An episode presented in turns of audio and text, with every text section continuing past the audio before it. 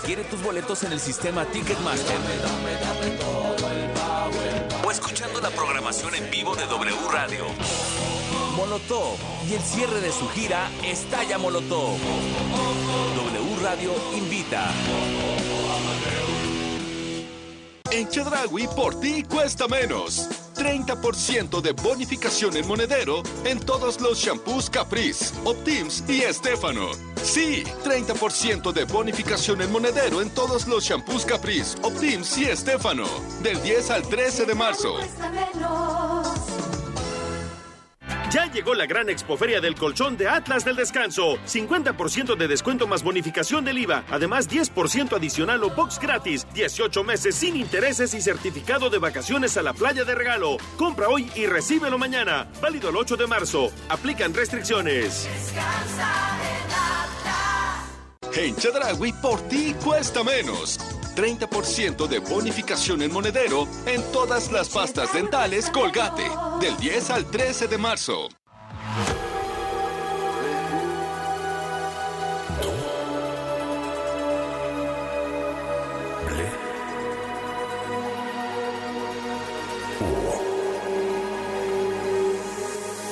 W Radio 96.9. Lalpan 3000, Colonia Espartaco, Coyoacán. Ciudad de México. Son las 6 de la tarde con un minuto, casi dos minutos. 6 de la tarde con casi dos minutos en el tiempo del centro de la República Mexicana. Es viernes 10 de marzo del año 2023. El ejército espía y su comandante supremo miente. O no quiere responder, o no tiene los datos, o es más fácil descalificar una investigación periodística con datos del propio ejército. El ejército mexicano, aquí se lo habíamos contado desde el otro día, espió al defensor de derechos humanos, Raimundo Ramos en Tamaulipas. Nos los dijo él mismo aquí en este espacio hace una semana. Estoy preocupado porque me espía el ejército. ¿Por qué espía el ejército a un civil? Hoy el presidente hizo gala de las marometas mañaneras, de la acrobacia, del malabarismo narrativo, para darle gusto a la tribuna y decirle a los medios fifís conservadores, sí, a esos mismos que denunciaron el espionaje con Pegasus en el gobierno de Enrique Peña Nieto, los mismos medios que hoy documentan con datos, con una investigación sólida, que el ejército mexicano espía civiles en la administración que no es igual a las anteriores, pero que usa un software no solo con el mismo nombre, Pegasus, sino más caro y más sofisticado para espiar. Y mire, el búnker de García Luna puede ser una ofensa a los mexicanos, a las mexicanas, al pueblo bueno. Pero es el búnker que usa la Guardia Nacional para la inteligencia. Y la Guardia Nacional no es una agrupación uniformada civil, es militar. Y esos aparatos que ahí estaban que dijo López Obrador, bueno, parecía de película. ¿Los está utilizando el ejército hoy día? ¿Están comprando más software para espiar a ciudadanos, a periodistas incómodos, a opositores? Dice el presidente que no son iguales. ¿Usted qué dice? Le vamos a estar contando la historia de este caso que le hemos venido contando esta semana. El ejército, no el de Peña, no el de Calderón que empezó la guerra contra el narco, el ejército actual espía de manera ilegal. Son las 6 de la tarde con 4 minutos. Yo soy Enrique Hernández Alcázar. Comenzamos. W Radio presenta Así el hueso. con Enrique Hernández Alcázar. Actualidad, Entrevistas. opinión. Muchos huesos. Así el hueso. Así el hueso. Con Enrique Hernández Alcázar. Se puso calientita la mañanera. Nayeli Roldán, periodista de Animal Político, se puso de pie en la primera fila para preguntarle al presidente, el presidente bateando una, dos, tres, le gusta el béisbol. Bueno, de hecho hoy se puso la gorra del equipo mexicano de béisbol en la mañanera en Palacio Nacional. Rocío Jardines, cuéntanos por qué este asunto de el espionaje cometido por el ejército mexicano no le cayó nada bien al presidente en plena mañanera. Así es, Enrique, nada bien y empezó, como bien comentas, hablando del béisbol y del trabajo de los beisbolistas mexicanos, pero después le tocó negar que sea espionaje, sino labor de inteligencia. Esa fue la insistencia que dio el presidente Andrés Manuel López Obrador al cuestionamiento sobre el documento donde la Secretaría de Defensa Nacional informó del uso del malware de Pegasus eh, para investigar a periodistas y sobre todo al activista Raimundo Ramos. Eh, tras esta publicación de Animal Político, Red en Defensa de Derechos Digitales, artículo 19 y otros, el primer mandatario afirmó, Enrique, que no hay ningún tipo de ilegalidad y se trata simplemente de trabajos del Centro Nacional de Inteligencia. Vamos a escucharlo.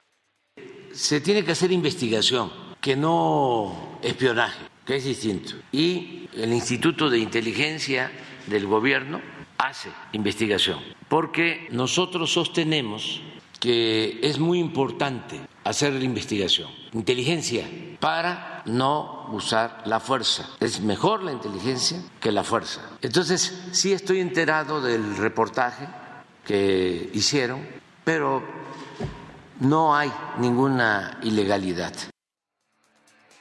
Reconoció que no fue informado sobre el seguimiento a Raimundo Ramos, aunque expresó plena confianza en la Serena y en el Centro Nacional de Inteligencia ante la solicitud precisamente que sea su titular, el general Audomaro Martínez, quien hable al respecto en esta mañanera, respondió, no les vamos a hacer el caldo gordo. Así lo dijo. No es a partir de lo que a ustedes les conviene, que son contrarios a nosotros. Pero esta tribuna es para la sociedad. Sí, para, para todos, y hay otros temas, pero ustedes no van a poner la agenda. ¿Por qué? Tienen todos los medios para expresarse, manifestarse. Todos los días nos atacan, todos los días. No hay objetividad, no hay profesionalismo. Es una prensa tendenciosa, vendida, alquilada, al servicio de los corruptos. Entonces, ¿por qué este, les vamos hacer el caldo gordo a usted. Ya visiblemente molesto, incómodo, el presidente habló de las diferencias de espionaje e inteligencia, donde dijo la primera es persecución, reiteró, no existe instrucción para que se espíe a ningún opositor, periodista, defensor de derechos humanos, recordando que fue en una mañanera donde Raimundo Ramos Vázquez, presidente del Comité de Derechos Humanos, fue relacionado con el jefe de la plaza del cártel del noroeste en Nuevo Laredo, Tamaulipas. Así lo dijo. Nosotros hicimos aquí el compromiso de que no íbamos a espiar a ningún opositor. El caso que está mencionando de este defensor de derechos humanos fue aquí este, denunciado por un compañero de ustedes, señalándolo que tiene vínculos, presuntos vínculos, con grupos de la delincuencia en Tamaulipas, presuntos vínculos. Y aquí dijimos que eso este, no nos correspondía a nosotros. Y se dijo a favor que las instituciones del país cuenten con los equipos necesarios para realizar las labores de inteligencia que permitan, dijo, investigar delitos o mantener la seguridad del país. Escuchemos. Sí, este, para las instituciones que tengan permitido de utilizar la inteligencia, sí se debe de contar con los equipos. Como Pegasus. Es que lo de Pegasus, si me pregunta a mí sobre Pegasus, no podría yo eh, contestar, porque no sé bien ¿sí? de qué se trata. Entiendo que es una marca. Sí se, sí se este, contrata tecnología, pero no sé si sea Pegasus también pues recordó que así fue con esta inteligencia como se salvó la vida del encargado de seguridad en la Ciudad de México, Mar García Harfuch. Señaló que son los privados o incluso los partidos políticos los que seguramente utilizan más este tipo de medidas. Escuchemos. Yo les puedo hasta asegurar que son más los que manejan esos sistemas de inteligencia, o mejor dicho, de espionaje, en ese caso, de los particulares, o sea, que nosotros. Porque esos los adquieren este, el bloque conservador segurísimo que tiene. Seguro que tiene. Pues si Claudio X González y todos ellos este, se dedicaban a espiar, y tras asegurar que él padeció por muchos años de espionaje con apoyo de los medios de comunicación que están en contra de la cuarta transformación, señaló a las empresas de comunicación, pero también eh, los recursos que dijo estos recibieron por parte de otras administraciones, señalando que fue el exsecretario de Seguridad también, Genaro García Luna, quien realmente utilizaba el espionaje. Enrique, pues así estuvo este tema durante la mañana. Vaya, pues sí, sí caló. Gracias, Rocío. Muy buena tarde y feliz fin de semana. Igualmente, Rocío Jardines es reportera en W Radio. Lo que sí comprueba hoy López Obrador, y lo ha venido haciendo sistemáticamente en sus mañaneras, es que es muy honesto. Y cuando cala, no lo oculta, lo demuestra. Y es honesto en sus sentimientos, no así en el asunto del ejército, porque la información, la investigación periodística que presentaron los medios asociados a esta investigación de ejército espía, animal político, la R3D, artículo 19, Aristegui Noticias, proceso, etcétera, tienen documentos del propio ejército que así lo avalan. Espionaje contra un civil ni más ni menos que un defensor de derechos humanos, que también había sido espiado en el sexenio pasado con Pegasus. Es decir, dicen no ser iguales, y aquí nos los dijo Raimundo Ramos la semana pasada. No, no son iguales, no es el mismo Pegasus, es uno peor. Uno más sofisticado e incluso más caro. Esto es parte de lo que nos dijo Raimundo Ramos aquí en el programa el secretario autorizó, sabía de estos actos de espionaje. Se ha demostrado hoy técnicamente todo el procedimiento, la línea de tiempo, quienes intervienen y revela lo que no sabíamos, que hay un área de inteligencia en la Secretaría de Defensa Nacional que no aparece en el, en el organigrama y que no le rinde cuentas a nadie. Supongo yo que ni al presidente. Yo en lo personal no tengo nada contra él, pero es el responsable de lo que está ocurriendo en mi persona. Reconocer que existe en el gobierno actual una empresa que le vendió a la Secretaría de Defensa Nacional el virus Pegasus. Es una versión que cuesta mucho dinero, creo que 150 millones de pesos. En los resultados de esta investigación se documenta con documentos oficiales, con facturas y con nombres de los involucrados, que es el alto mando militar. Y pues se, responsabiliza al general secretario de tener conocimiento y de haber participado incluso en una reunión para tratar ese tema, el tema Nuevo Laredo. Así el hueso. En la línea telefónica se encuentra Nayeli Roldán, periodista en Animal Político. ¿Cómo estás, Nayeli? ¿Qué tal, Enrique? Muy bien, muchas gracias. Buenas tardes a ti al auditorio. Has tenido un día no largo, sino lo que le sigue. Lo que le sigue. Oye, eh, llegaste a la mañanera, empezaste a preguntarle al presidente y como venía de gorrita de béisbol, empezó a batear de hit. Híjole, eh, de verdad que, Enrique, ¿qué te digo? Eh, siempre me sorprende el presidente. Em, hay que recordar eh, que esa investigación la publicamos este martes, que, em, que yo fui a la conferencia del presidente el, el miércoles, que no nos dio la palabra, pero que ya sabía, ¿no? La información, o sea, que ya sabía que le íbamos a preguntar eso.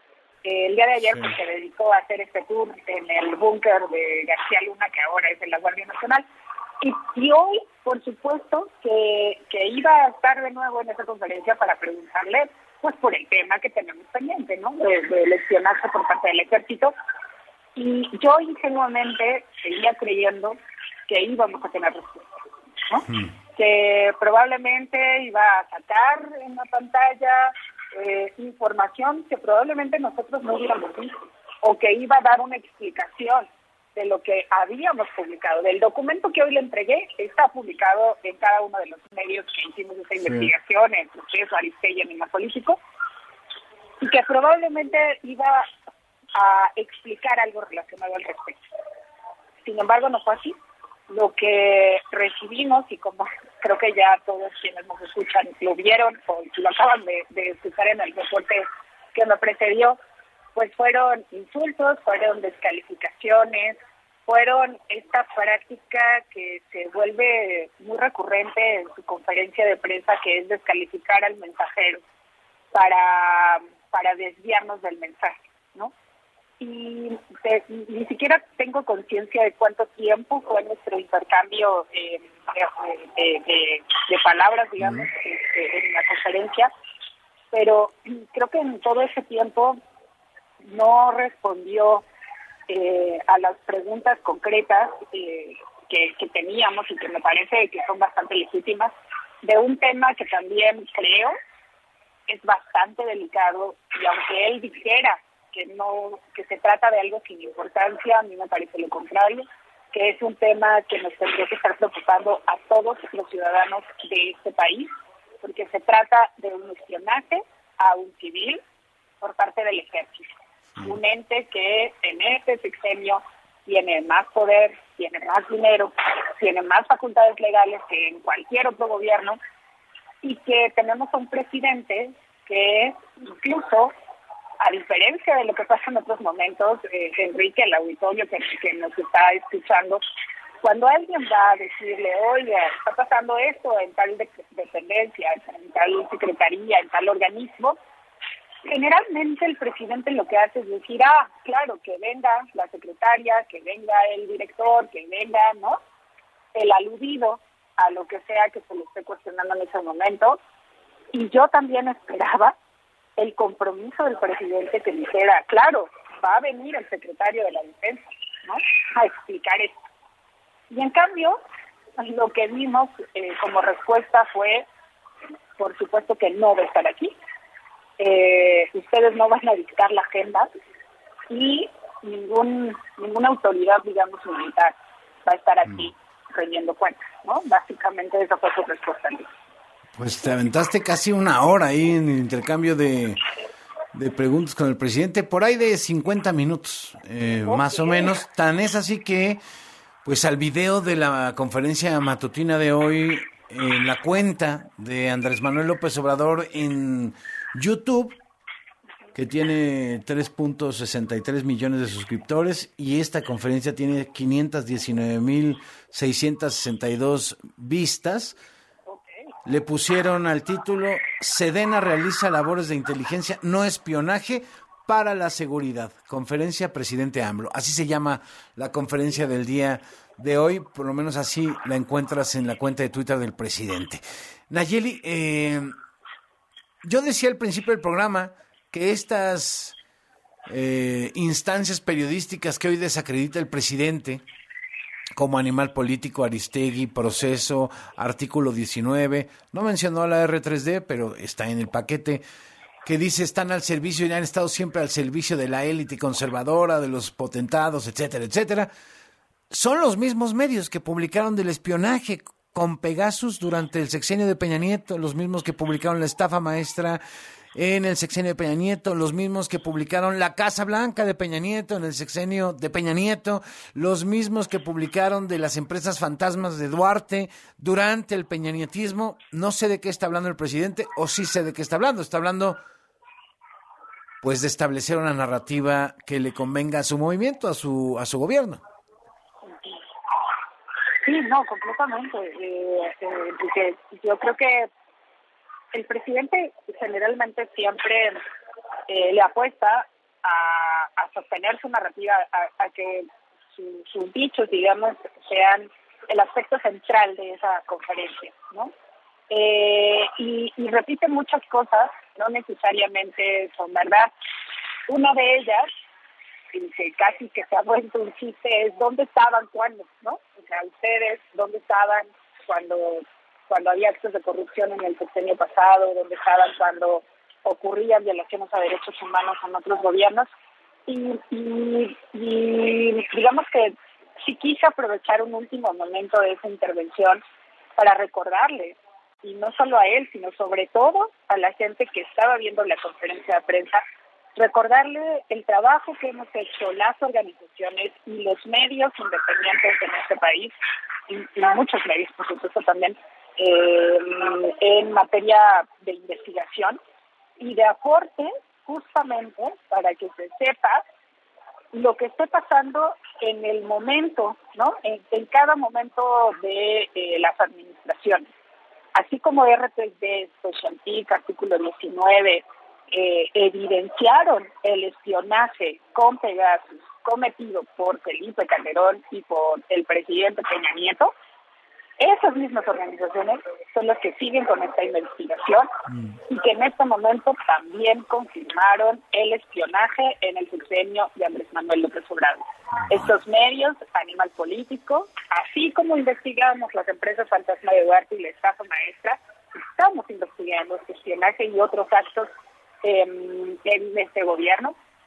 Así como Aristegui investigó en la Casa Blanca, está en esta investigación, así como proceso le ha dado seguimiento a todas las administraciones eh, desde su fundación y ahorita también con Mm. una investigación como esta, me pareció que, que no podía irme de la conferencia sin mencionarlo. Digo, no entrar en controversia con el presidente, pero sí Claro, que pero quienes nos subrayarlo. estaban viendo exactamente que, que, que lo recordaran, ¿no? que, que supieran, que tuvieran la referencia de quiénes éramos eh, estos medios y organizaciones que estamos ahora presentando esta investigación. Nayeli, te mando un abrazo y el reconocimiento de siempre. Querido Enrique, muchísimas gracias por el espacio siempre eh, para nuestras investigaciones y en días como hoy también el doble de agradecida. Muchísimas gracias, saludos al equipo y al auditorio. Gracias, Nayeli. Un abrazo fuerte. Nayeli Roldán, periodista y reportera en animalpolitico.com. Ahora en la línea, Luis Fernando García, director de la R3D en México. ¿Cómo estás, Luis Fernando? Muy bien, gracias por la invitación. En los datos, el ejército espía ilegalmente en México a los ciudadanos y en este caso a un defensor de derechos humanos, ¿no?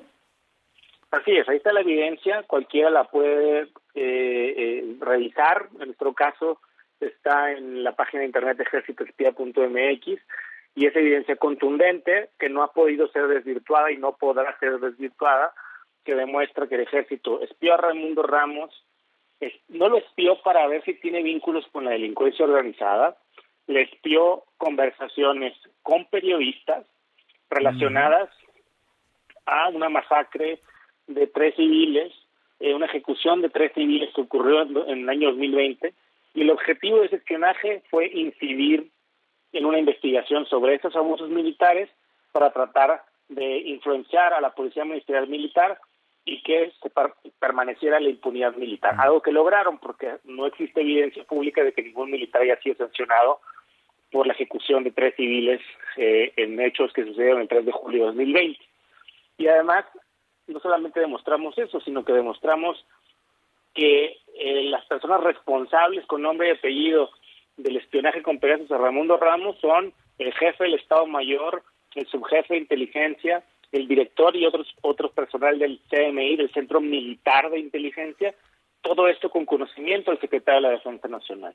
Eso está ahí nuestra investigación, no ha podido ser desvirtuado, el presidente cayó en muchas contradicciones, además de los insultos, las difamaciones, los hostigamientos, pero nuestra evidencia no ha sido desvirtuada de ninguna manera, ahí está, eh, y, y lamentable que el presidente se ponga de tapadera del ejército, porque ni siquiera lo estábamos acusando a él, la evidencia a quien compromete es al secretario de la defensa, al, al, al jefe del Estado Mayor, al subjefe de inteligencia de la Serena, y el presidente, como ya mencionaba Nayeli, tenía conocimiento de esta información desde al menos una semana antes, porque le dimos oportunidad a la presidencia de la Sedena de aportar comentario antes de publicar nuestra investigación. La investigación se publicó el martes, pasaron tres conferencias de prensa sin que nos aseguraron de que hubiera preguntadores a modo para no tener que contestar esta pregunta, pero iba a venir la pregunta, vino y me pareció bastante decepcionante eh, que el presidente haya elegido ser escudo del ejército y se niegue a que el secretario de Defensa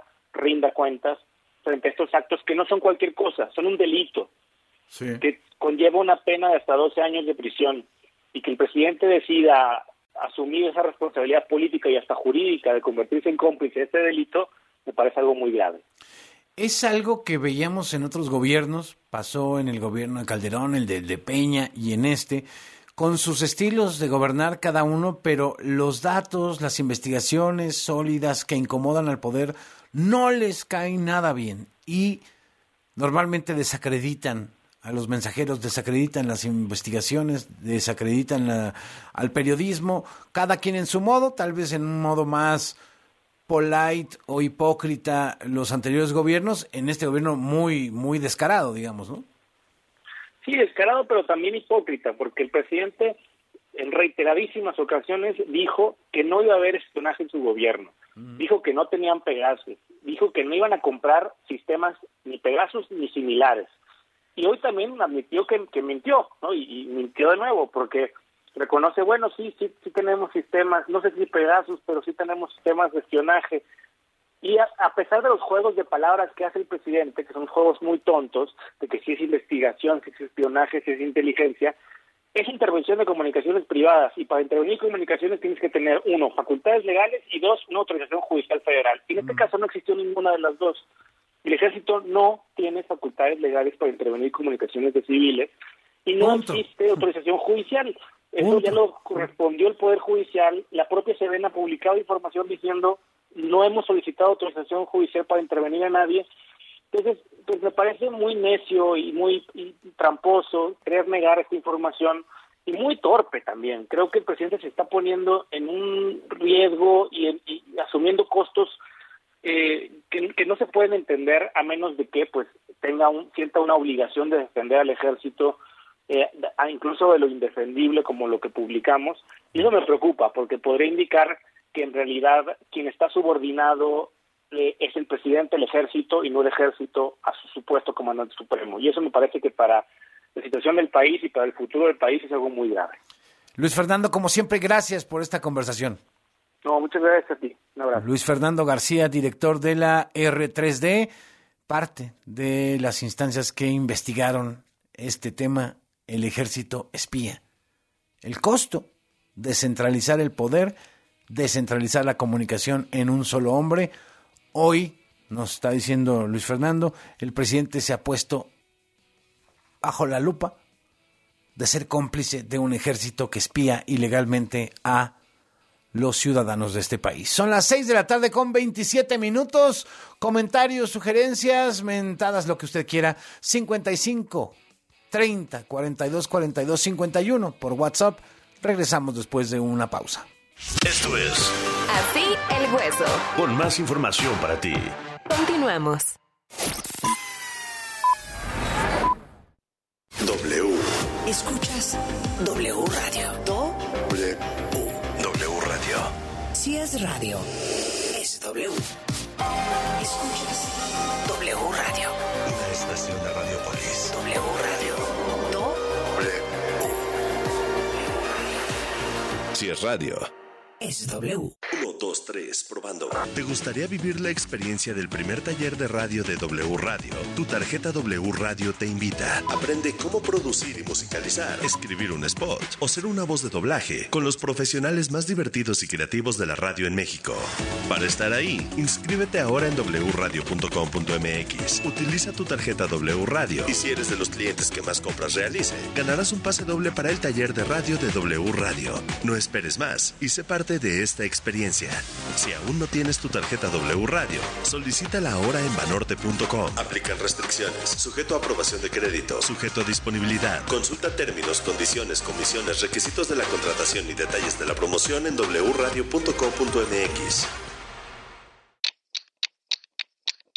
Aprovecha en Electra los últimos días para estrenar el colchón de tus sueños, como el colchón Hunter matrimonial de Restonic con 50% de descuento. Sí, llévatelo a solo 2.999 pesos de contado. Vigencia hasta el 13 de marzo. Restonic, el colchón de tus sueños. ¡Luchará! Una contienda épica entre dos figuras conocidas por sus malas prácticas electorales. En esta esquina, quien no respeta la participación ciudadana. ¡Papá! Y en esta otra, con sus irregularidades en los comicios, roba urna. Y para acabar con estas artimañas, el Tribunal Electoral de la Ciudad de México y su Defensoría. Protegiendo los derechos político-electorales sin límite de tiempo. Tribunal Electoral de la Ciudad de México, garantizando justicia en tu elección. Los nazis crearon las metanfetaminas para convertir a sus soldados en seres incansables y deshumanizados. Bajo su efecto, el ejército nazi inicia la peor guerra de la historia y crea los campos de exterminio. Hoy el cristal se usa para controlar la mente de jóvenes que buscan placer y la de jornaleros y maquiladores que buscan energía para trabajar día y noche. Busca la línea de la vida. 800-911-2000. Para vivir feliz, no necesitas meterte nada. Gobierno de México. Mujeres. W Radio. Soy Paola Longoria, campeona mundial de racquetball y número uno de la liga profesional. Yo creo que hoy en día el rol y los espacios que tiene la mujer, tanto en lo político, en lo deportivo, en lo social, cada vez hay mucho más espacios que anteriormente la mujer ni siquiera sobresalía. Que me queda claro que hay todavía un largo camino para las mujeres, que seguimos con esa lucha constante de demostrar que sí podemos estar al frente de puestos donde quizá anteriormente le correspondía a un hombre. W Radio. Soy la mujer que elijo ser. El Gobierno de México, a través de la Secretaría de Infraestructura, Comunicaciones y Transportes, trabaja en la conectividad terrestre hacia el Aeropuerto Internacional Felipe Ángeles, que se ubica al norte de la CDMX en el municipio de Tecámac, Estado de México.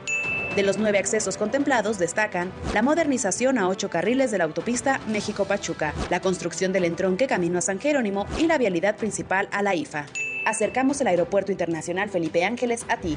Secretaría de Infraestructura, Comunicaciones y Transportes. Gobierno de México. Para una mejor calidez y trato digno de nuestros enfermos graves, en la Cámara de Diputados aprobamos incluir los cuidados paliativos y tratamiento integral del dolor en la Ley General de Salud. Se consideran todos los procedimientos científicos y éticos que ayuden a disminuir el sufrimiento en las diferentes etapas y den alivio a quienes cuidamos. Porque México eres tú, legislamos para todas y todos. Cámara de Diputados, Legislatura de la Paridad, la Inclusión y la Diversidad. La esterilización femenina no consentida es un acto de violencia. Es sentencia. Con decisiones como esta, la Corte construye una sociedad más justa e igualitaria, sin violencia ni discriminación. Nos queda mucho por hacer. El 8M nos recuerda que para avanzar es urgente seguir reduciendo las desigualdades de género. Por la protección de los derechos de todas las mujeres, niñas y adolescentes. Suprema Corte, visítanos en scjn.gov.mx diagonal 8M. W. Escuchas W Radio. W. W Radio. Si es radio, es W. Escuchas W Radio. Una estación de Radiopolis. W Radio. Do. Si es radio, Es W. Reporte vial. Con Víctor Sandoval. Así el hueso. Es viernes y el tránsito lo sabe Víctor.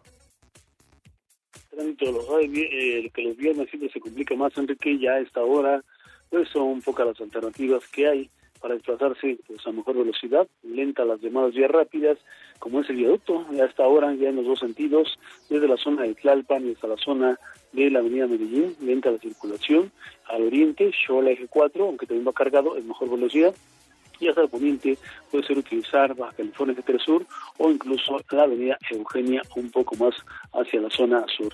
También lo que es la zona del circuito dirección de la raza al aeropuerto, muy lenta partiendo desde la zona de Eduardo Molina y hasta Boulevard Puerto Aéreo. Aquí puede ser viaducto Red de la Piedad, una alternativa o el eje 1 norte y más hacia el poniente, las zonas de Barranca del Muerto, la zona también de Avenida Toluca, la zona del periférico, lenta la circulación. Aquí Avenida Centenario la zona de Plateros, una alternativa y final de periférico, lenta la circulación desde la zona de San Jerónimo hasta el viaducto Miguel Alemán. Enrique Reporte. Gracias Víctor. Buenas tardes. Víctor Sandoval es reportero en W. Esto es Así el Hueso. Toma aire, respira y prepárate. Yo creo que el tema debe de continuar debatiéndose. Que ya regresamos. Lista para viernes. Aquí estoy, presente, Con corriendo. chalina y todo porque usted no está para saberlo, pero, Pero es aquí que- hace frío. Mucho. Gaby nos dejó muy alto el congelador. Saludos a la maestra Barkentin, donde Sí. quiera que se encuentre. Seguro a esta hora ya echándose un whisky. Si saben de ella, comuníquense para que le mandemos sus besos. ok, no. Y que nos pues- mande un whisky. que comparta. Por ahí. Porque sí tomo whisky, maestra, no mucho. Sí, más Baileys, pero ya no me critique. Tenemos muchas notas. Es aquí está la información precisa y al punto. Venga. Lo que tienes que saber. Con Carla Santillán. Lo que tienes que saber. Así el nuestro. Empresarios se suman a las acciones ante la sequía de la Ciudad de México y de esto nos cuenta Rocío Jardines. Carla, pues ya confirmó la jefa de gobierno de la Ciudad de México, Claudia Sheinbaum, que los empresarios, las empresarias del sector industrial aceptaron apoyar con distintas acciones para garantizar el suministro de agua en la zona metropolitana del Valle de México ante la sequía que se prevé se prolongue desde el mes de marzo hasta mayo. La funcionaria explicó que ya se acordó un plan de trabajo con los industriales que incluso destacó participaron en la falta de agua que padeció Monterrey. También la mandataria capitalina mencionó que por ahora se hará una revisión con la Comisión Nacional del Agua para conocer la producción de los pozos. Escuchemos. planteamos es que, eh, que podamos hacer una revisión junto con Conagua de los pozos que tienen, que tanta capacidad adicional tienen de producción. Por supuesto es temporal, no, no se trata de eh, dar permisos adicionales, sino una producción temporal adicional que pudiera generarse. Eh, eh, plantearles que vinieron deportivos, centros eh, de esparcimiento que utilizan agua potable para riego. Entonces fue muy buena reunión. A partir de ahí se hace un grupo de trabajo con Conagua. eh, va a participar la DIP por parte de nosotros, Sistema de Aguas de la Ciudad de México. Se implementará un cuestionario para determinar, Carla, qué tanto se puede o se necesita de incremento del recurso. Es mi reporte. Cinco personas fueron detenidas al ser sospechosas de haber participado en el secuestro de cuatro estadounidenses y la muerte de dos de ellos en Tamaulipas. La Fiscalía Estatal no precisó si se trata de los mismos cinco hombres que presuntos miembros del cártel del Golfo habrían abandonado el jueves en una calle de Matamoros, acusándolos de haber cometido el rapto. Y el presidente de Estados Unidos, Joe Biden, solicitó al Congreso de su país 535 millones de dólares para que la Oficina en Aduanas y Protección Fronteriza los destine a tecnología que resguarde la frontera con México, principalmente para la detección de fentanilo. El presupuesto también proporcionaría 40 millones de dólares al combate del contrabando de personas y para ayudar a las unidades especiales de investigación a interrumpir y desmantelar organizaciones criminales y sus redes. Y el Papa Francisco, el Papa Francisco se mostró dispuesto a revisar el celibato de los sacerdotes de la Iglesia Católica al calificarlo de una prescripción temporal de la Iglesia Occidental. Al ser cuestionado sobre si podría revisarse el asunto del celibato, el sumo pontífice respondió que sí, es una opción para agregar que todos los miembros de la Iglesia Oriental o los que quieran estar casados. Recuerden que hay más información y toda nuestra programación en wradio.com.mx. ¿Y en una hora? Más información y música porque es viernes. Y de viernes. Pues sí, buscaremos algo que sea de viernes. Por favor, te lo suplico. Sí, pues sí. Que ¿Alguna esté. de espías? No. No, esas no. ¿O en la Armada? No. Tampoco, no es opción. Muy setentera. Sí, ya pasa. la fuerza armada. No, vas a querer aquí a los Village Van a espiarte por aquí. Fuerza armada, ¿no? Algo así. Bueno, gracias, Carla. Muy buena tarde. Carla Santillán en W. Lo que tienes que saber. Realizados por las fuerzas federales. Lo que tienes que saber. Abre una cuenta y comienza una nueva relación con tu dinero con Citibanamex, que presenta Los números hablan. Los números hablan. Economía y finanzas. Los números hablan. Claudia Villegas, es viernes y el dinero lo sabe. ¿Cómo estás? a todos y a todas. Bueno, pues revisando, Enrique, que por primera vez después del conflicto entre Rusia y Ucrania, de que inició, la agencia calificadora Fitch, Enrique, está haciendo una revisión del crecimiento mundial. Para 2023, Enrique, aumenta el crecimiento mundial a 2%. Y en 2024, previendo una posible recesión en Estados Unidos, lo baja de 2.7 a 2.4, Enrique. Oye, eh, híjole, no es buena noticia. En términos que hemos estado viendo que la inflación, ya nos contabas que se dio un poco, que se están reactivando algunas inversiones, pero se están estancando en algunos sectores.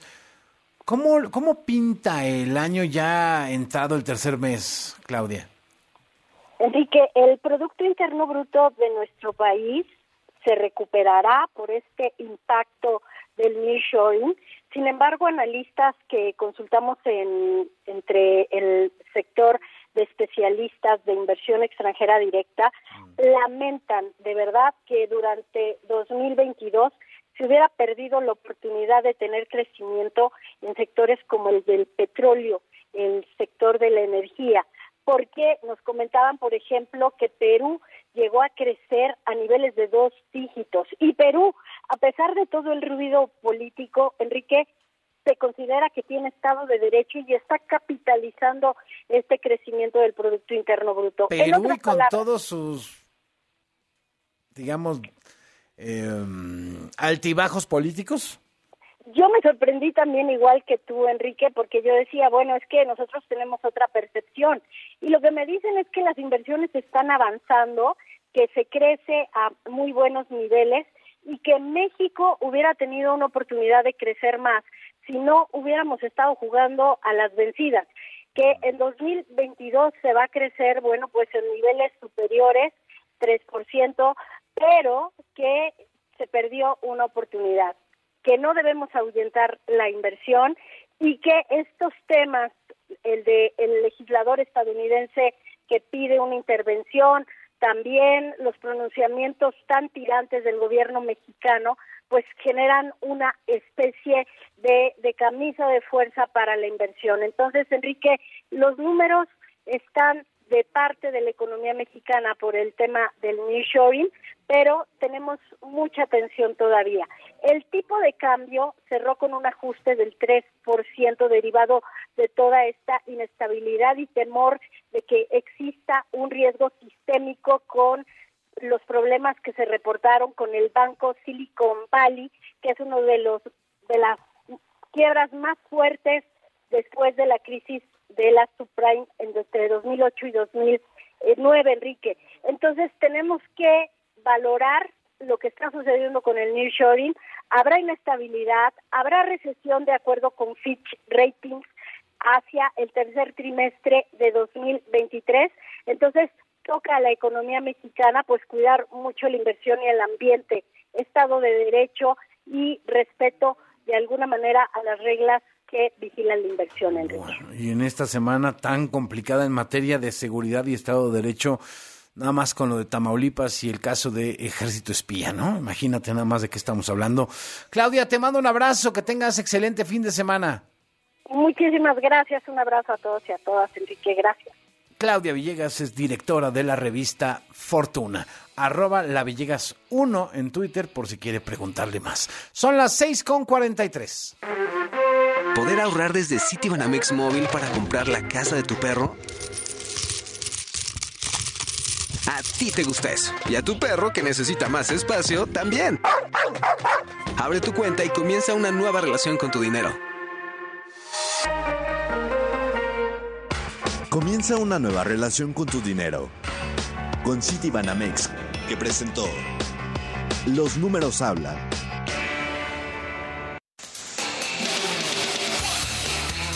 Oiga, hoy hubo audiencia, o sigue la audiencia, del caso Odebrecht. ¿Qué va a pasar?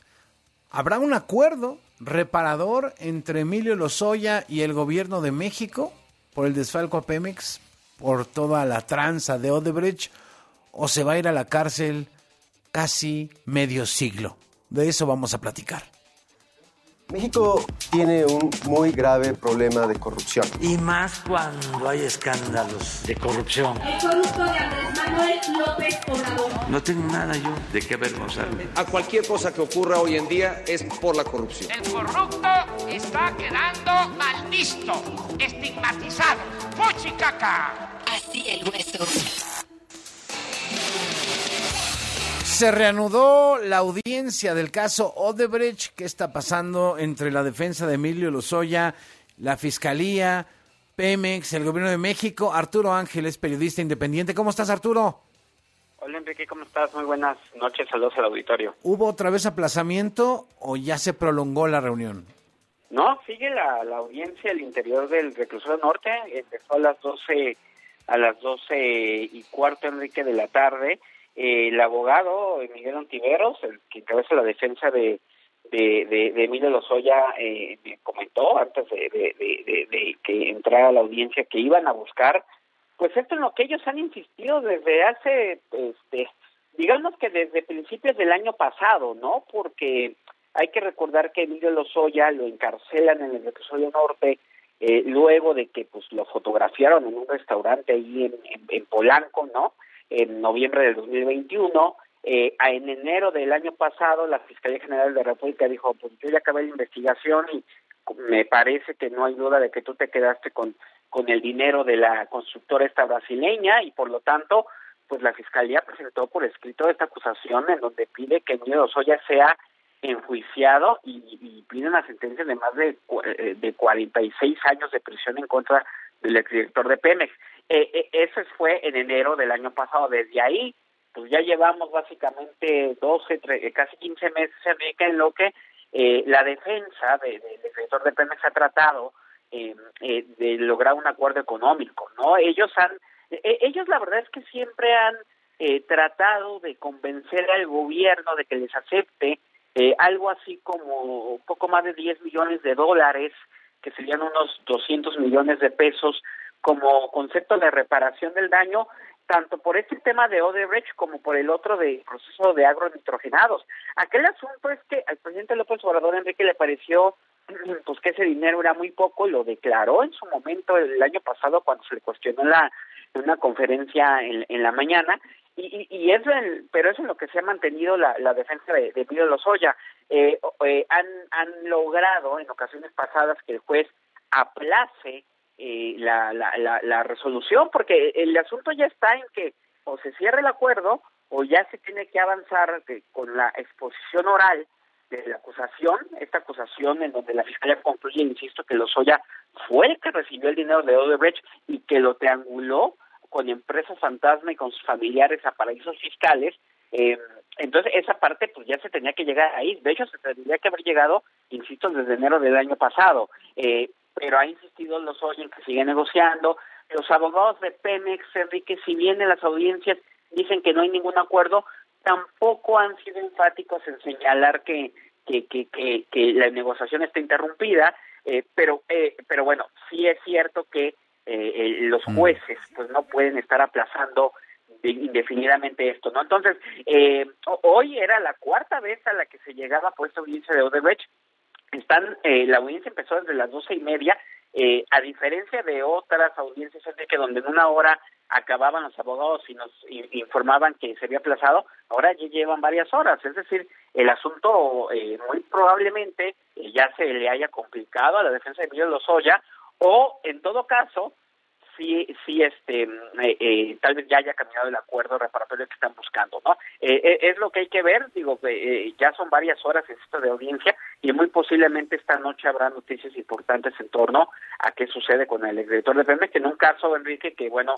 ya se ha hecho eterno, ¿no? Porque, este, pues de Emilio Lozoya venimos hablando desde 2019, si no me recuerdo. Sí. Bueno, a ver qué pasa. La Fiscalía General de la República pidió 46 años de cárcel contra el exdirector de Pemex, Emilio Lozoya, y la defensa tendrá que convencer a los fiscales y a Pemex de que con 200 milloncitos de dólares basta para cerrar el tema, ¿no? sí, exacto, a él y a su madre, ¿no? Porque hay que recordar que la señora Gilda Susana Austin, la madre de Lozoya Enrique, también está acusada de, de, de lavado de dinero eh, y asociación delictuosa por parte de la Fiscalía eh, cuando presentó su acusación, la fiscalía pidió 23 años de prisión para la mamá de Emilio Lozoya, ¿no? Entonces, eh, ahí es una negociación doble la que tiene que hacer ahí la defensa de Lozoya, no solo por el tema del dinero, sino porque en el caso de Odebrecht hay una complejidad extra, que es que necesitan que la fiscalía acceda a darles el dichoso criterio de oportunidad, que es este, esta cuestión de pues una compensación, digamos, o un, o un beneficio para Lozoya porque pues denunció hechos más graves de corrupción y aportó las pruebas para ello, pero pues ya lo hemos platicado contigo y tú lo has abordado en muchos en, en muchos momentos, pues la denuncia que hizo Lozoya por los sobornos de Odebrecht para para que se aprobara la reforma energética, pues más allá de que en el discurso político pues sí se quedó esa idea, Enrique, el presidente lo ha dicho varias veces, pues hasta el día de hoy no hay nadie procesado por ese asunto, más allá de la Valle, ¿no? Que el ex senador del PAN, que salió un video donde su personal recibía maletas con dinero, pero incluso la Valle ya no está en la cárcel, ya ya se le levantó la prisión preventiva. Ricardo Anaya, pues lo citaron, se fue del país, no no ha regresado a México, pero pues tampoco hay una orden de aprehensión y de extradición. Entonces, también había que está ese en el caso de Odebrecht está ese tema, no esa dificultad de ha sido suficiente lo que Lozoya ha denunciado, o sea, no solamente es que le alcance el dinero, sino si su colaboración ha sido efectiva hasta ahora. Entonces, en ese sentido está complejo el panorama, pero bueno, vamos a ver qué sucede. ¿no? Vamos a ver qué pasa, a ver si esta noche se podría seguir esto hasta la madrugada, ¿verdad? Sí, sí, sí, totalmente. Así, eh, eh, en México, a diferencia de lo que sucede, sucedía en el juicio de García Luna, por ejemplo, no, los jueces no establecen un límite de tiempo, eh, se sigue y se sigue a, puerta cerrada, cal y canto, hasta que haya un resultado, Enrique. Bueno, pues estaremos pendientes. Si pasa algo, nos comunicamos, Arturo. Sale. Perfecto. Gracias. Un abrazo, Arturo Ángel, periodista independiente. ¿En qué va a acabar el caso Odebrecht? Se va Emilio Lozoya a la cárcel, 46 años. ¿Acuerdan pagar la reparación del daño a Pemex? Ya lo estaremos viendo las próximas horas. Son las 6 de la tarde con 51 minutos. Agenda del ocio, libros, música, teatro y más. Oiga, un joven chef mexicano tiene 34 años, logró en un año que su restaurante La Condesa en París obtuviera una estrella Michelin y se está volviendo la sensación de la gastronomía nacional y también internacional y hacemos contacto con él justo hasta la capital de Francia, Indra Castillo. ¿Cómo estás? Qué gusto saludarte. Hola, mucho gusto. Gracias por la invitación, Indra Carrillo, aquí eh, con mucho gusto. Oye, ¿qué tal le está yendo a la condesa? Pues la verdad, muy, bien, estamos muy emocionados eh, con, con, la nueva edición que acabamos de abrir eh, de la condesa aquí en París. Nos mudamos a a un nuevo espacio eh, más grande y, la verdad que este, estamos muy, muy felices de, seguir avanzando. Y con la Michelin por delante, ¿no? Así es, sí, la verdad, eh, ya llevamos cinco años, eh, acabamos de cumplir cinco años con, con, con, la, con la, estrella y, pues ha sido alguno de los reconocimientos que la condesa ha, recibido desde, su apertura y, este, y pues la verdad que seguimos con, con, con el objetivo de, seguir proponiendo cada vez más una pues experiencia inmersiva, ¿no? Y, e integral dentro, de, dentro del restaurante. Oye, ¿a qué edad obtuviste esta estrella Michelin, Indra? Eh, acaba de cumplir eh, 30, 30, 31 años, sí. O sea que ya tienes 36. 35, sí. Ah, 30, vas a cumplir 36. Ya te quité dos años, ¿eh?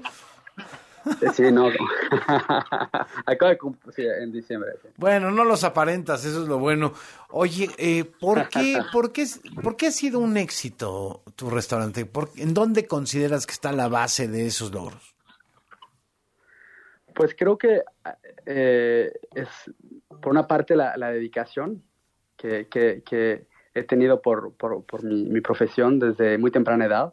Comencé a los 12 años eh, la, cocina y, obviamente fue gracias también a todos los encuentros que pude tener con mis diferentes mentores, todo el, apoyo que, que, recibí, la inspiración, o sí, también de, haber trabajado con gente eh, tan apasionada y de muy alto nivel, ¿no? Entonces, obviamente, pues de cierta manera era seguir los pasos de, toda esta gente eh, reconocida y, y también admirado.